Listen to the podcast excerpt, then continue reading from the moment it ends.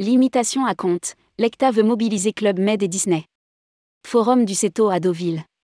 L'ECTA travaille aux côtés des acteurs du voyage et du tourisme, y compris les compagnies aériennes pour faire bouger les lignes sur la limitation des acomptes clients qui pourraient s'inscrire dans le cadre de la révision de la directive européenne des voyages à forfait.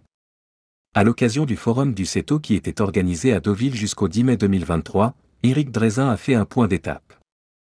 Et les nouvelles ne sont pas franchement optimistes pour les pros rédigé par Céline Imri le jeudi 11 mai 2023.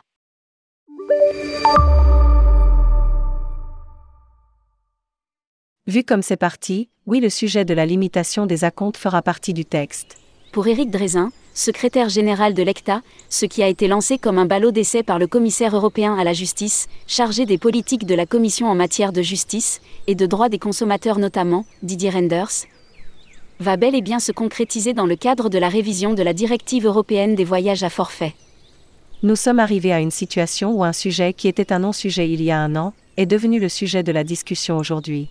Pour l'instant, le curseur que la Commission a choisi est de limiter les acomptes à 20% avec un paiement à 80% à 28 jours avant départ.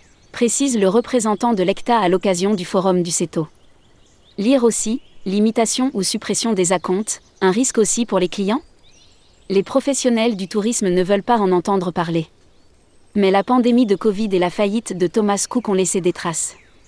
Et depuis 2021, la Commission européenne travaille à limiter le risque des voyageurs et des caisses de garantie. Actuellement en Europe, seuls deux pays limitent les acomptes, l'Allemagne et l'Autriche. Limitation des acomptes, de nouvelles précisions sont apparues la semaine dernière. Concernant l'Autriche, le système a une spécificité, le niveau d'acompte est régulé en fonction du niveau de garantie du voyagiste. Si un opérateur dispose d'un niveau de garantie à 100%, alors il ne sera pas contraint par une limitation des acomptes clients. En revanche, dans le cas inverse, il sera dans l'obligation de limiter le risque en réduisant l'acompte. Précise le secrétaire général de l'ECTA. Sauf que, ce qui se dessine aujourd'hui ressemble davantage au modèle allemand qui limite les acomptes à hauteur de 20% avec une possibilité de flexibilité. Lire aussi, limitation des acomptes, le CETO appelle le gouvernement français à se mobiliser.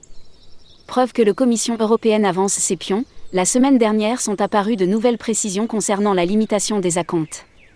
Si l'opérateur peut justifier qu'en tant qu'organisateur, il doit payer ses prestataires, compagnies aériennes, hôtels.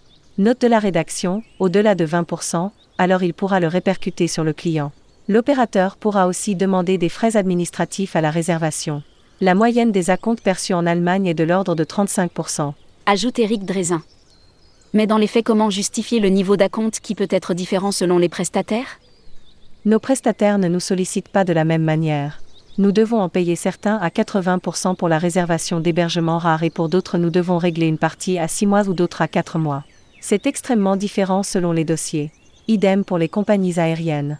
Parfois nous émettons les billets directement et pour d'autres nous avons des allotements et des engagements financiers. Témoigne une représente d'un tour opérateur. Club Med et Disney appelés à venir présenter leurs arguments à la Commission. La Commission nous demande de justifier notre désaccord. Elle est revenue vers nous en proposant de rajouter des obligations de remboursement dans les 7 jours pour les prestataires de services en cas d'annulation par le voyageur dans le cadre des circonstances exceptionnelles et inévitables. Mais comment imposer cela à des prestataires extra-européens? Et comment tout cela va s'organiser avec des TO non européens qui opèrent en Europe? Nous avons autant de questions que de réponses et nous aimerions avoir la vision de l'industrie. Pour faire pencher la balance du bon côté, l'ECTA a demandé à de grandes entreprises de venir présenter elles-mêmes leur argumentaire.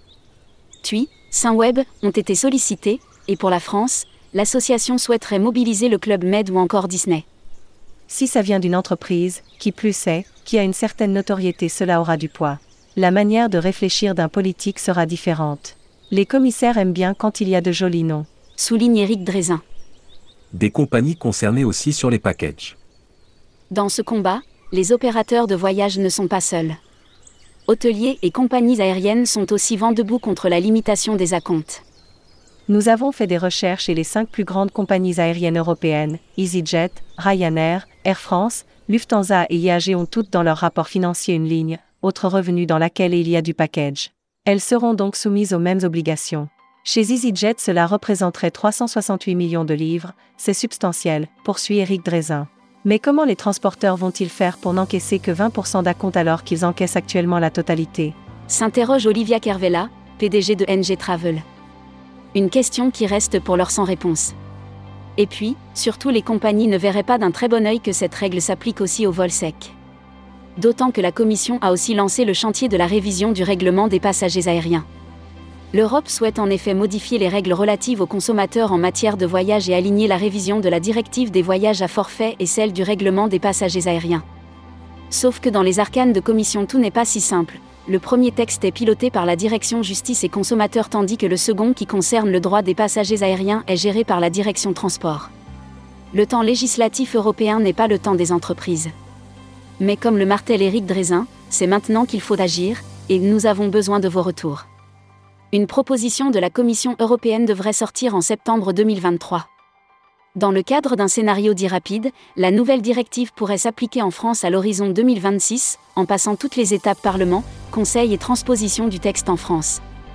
En revanche, si la Commission n'arrive pas à mener de front la révision des deux textes, cela pourrait être reporté de plusieurs mois, sans compter les prochaines élections européennes en 2024, qui pourraient venir encore chambouler le calendrier. Publié par Céline Imri. Rédactrice en chef, tourmag.com.